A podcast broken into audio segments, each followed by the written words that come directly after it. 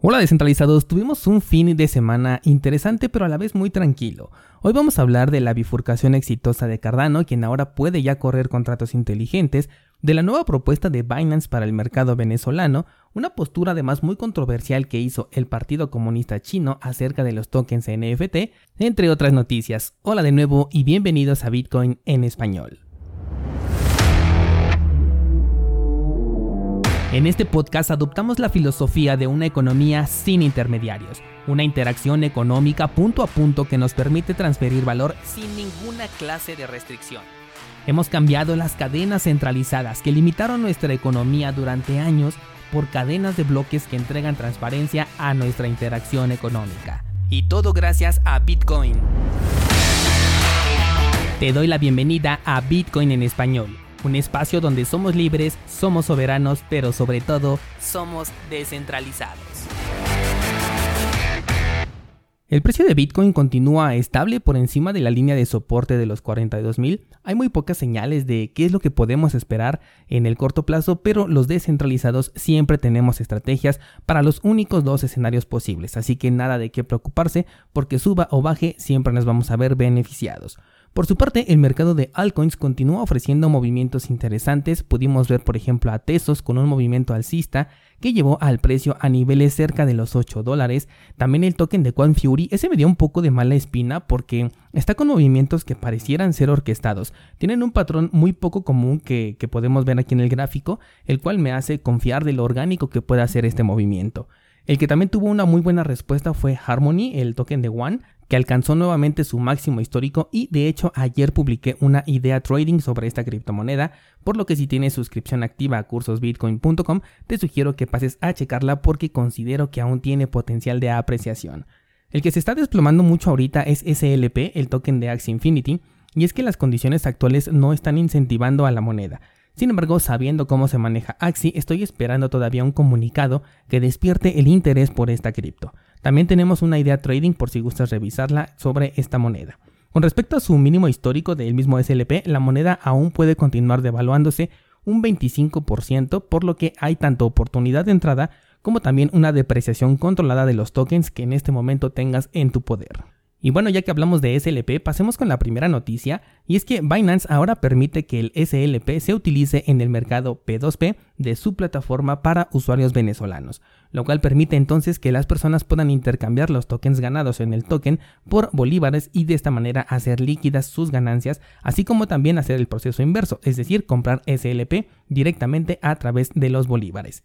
Se criticó un poco el hecho de que fueran bolívares y no dólares, siendo que en este país el dólar pues ya es una moneda pues prácticamente de normal, pero al tratarse de una opción P2P, las personas pueden determinar el acuerdo que mejor les convenga, aunque para efectos de la plataforma diga allí bolívares. Otra cosa que vi el fin de semana es que Binance obviamente no está operando de forma legal dentro del territorio de Venezuela, por lo que en primera instancia no dejaría estacionado dinero allí, pero sobre todo me preocuparía por la seguridad de las transacciones P2P, ya que difícilmente Binance u otra entidad venezolana te puede ayudar en caso de un fraude.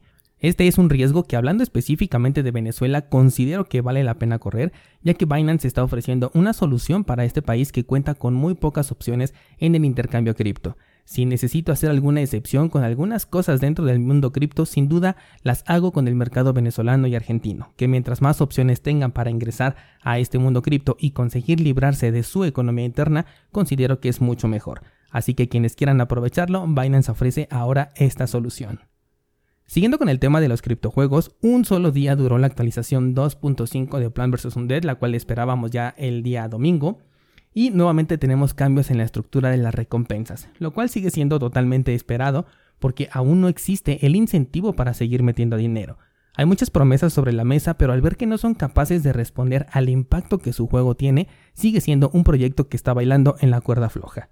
Este fin de semana se abrió el árbol del mundo, el cual entregaría ganancias de acuerdo a una aportación mundial. Y bueno, pues fueron incapaces de sostener el número de personas interesadas, los objetivos se alcanzaron en apenas 4 horas, la plataforma estaba nuevamente lenta, tuvieron un aparente hackeo en el que se reclamaron cientos de semillas, por ahí se compartió también un video de personas con múltiples cuentas aprovechándose del juego en eh, diferentes dispositivos móviles, el juego nuevamente entró en mantenimiento, de hecho duró casi un día en el cual no se pudo acceder, y ahorita se encuentra súper lento y volvió al sistema de 8 grupos, por lo que yo lo veo como un total desastre.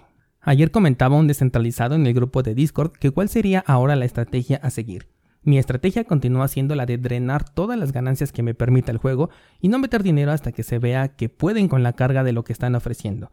Mucha gente le echa la culpa a las personas que hacen multicuenta, pero yo pienso que este es un riesgo que se encuentra en cualquier eh, juego de esta clase, por lo que ya debería de haber sido considerado desde el principio y de hecho no tomarlo en cuenta me parece un error bastante grave para el desarrollo de un criptojuego.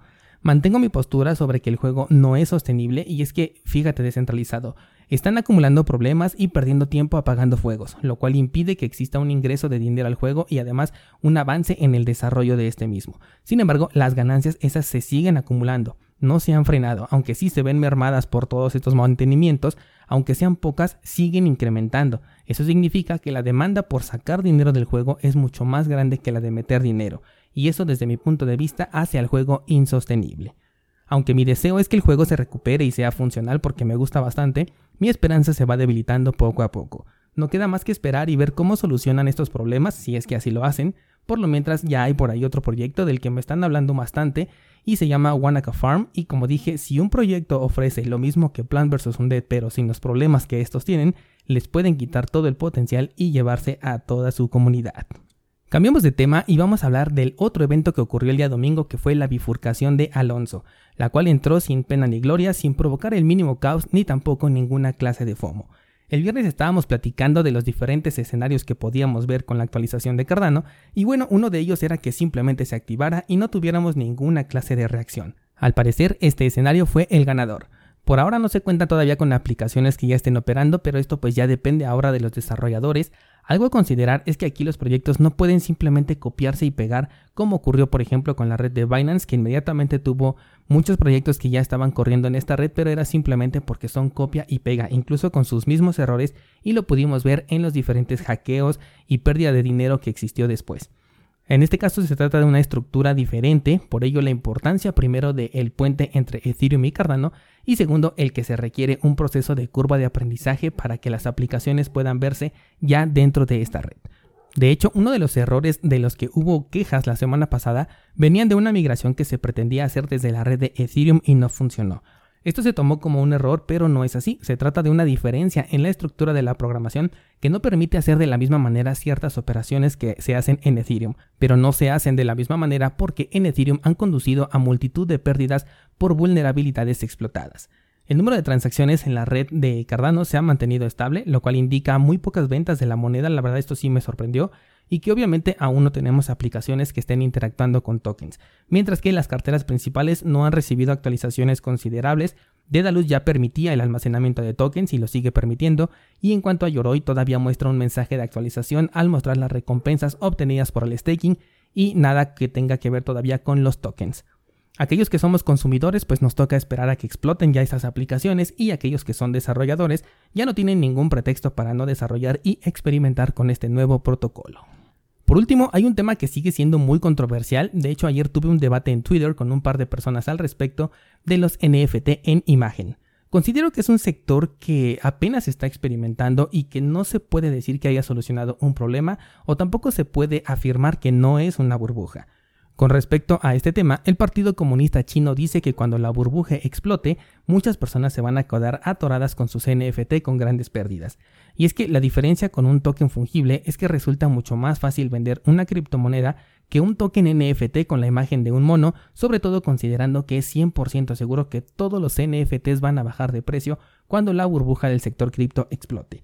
Y es que es un hecho que el sector cripto en algún momento tendrá una corrección superior al 80% en donde la mayoría tomaremos ganancias, y en ese momento los activos más líquidos van a ser Bitcoin y las monedas estables. Hay mucha liquidez para las criptomonedas dentro de los exchanges, pero no estoy convencido de que exista la misma liquidez para un token NFT. Normalmente lo que se busca cuando se toman ganancias es acudir a un token entre comillas estable, que ahí vendrían entrando las stablecoins, o bien un activo que nos permita respaldar nuestro dinero y tener la custodia del mismo, que en este caso sería Bitcoin.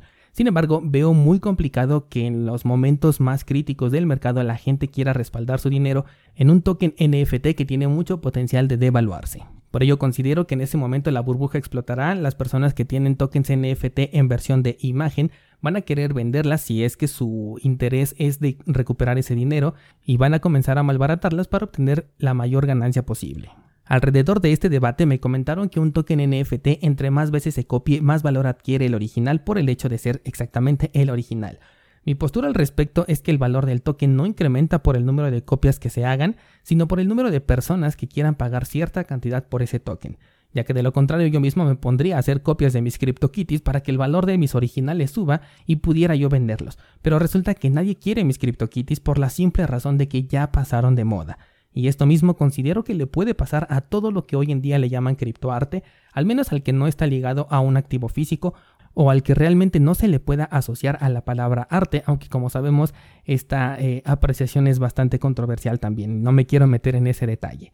Hay todo un debate que se puede hacer alrededor de este tema, sobre todo cuando se habla de NFT como música, video e imágenes. Considero que estos tres son los más controversiales, por así llamarlos.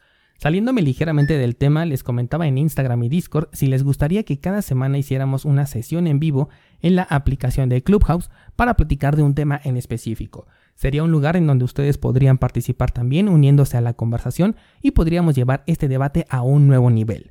La aceptación hasta el momento ha sido positiva con esta sugerencia y me gustaría que lo abriéramos justamente con el tema de los NFT. Esta semana por temas del día festivo aquí en México tengo poco tiempo, pero la próxima semana podemos comenzar con este experimento, que para mí sería todo un reto también, porque es muy diferente hablar en vivo a este podcast en donde puedo eliminar cualquier clase de error que tenga, pero creo que será algo bastante divertido y que nos ayudará a crear una comunidad mucho más grande y más sólida. Así que si no tienen la aplicación de Clubhouse, los invito a que la vayan conociendo. Yo me he vuelto súper fan de esta aplicación y la próxima semana iniciamos nuestro experimento. Abro el debate para que me cuentes qué tipo de aplicaciones estás esperando ver en Cardano y si ya conoces alguna que esté en fase de desarrollo pero con buen potencial para que nos la compartas en el grupo de Discord y toda la comunidad la podamos analizar. Te espero por allá para continuar con esta conversación.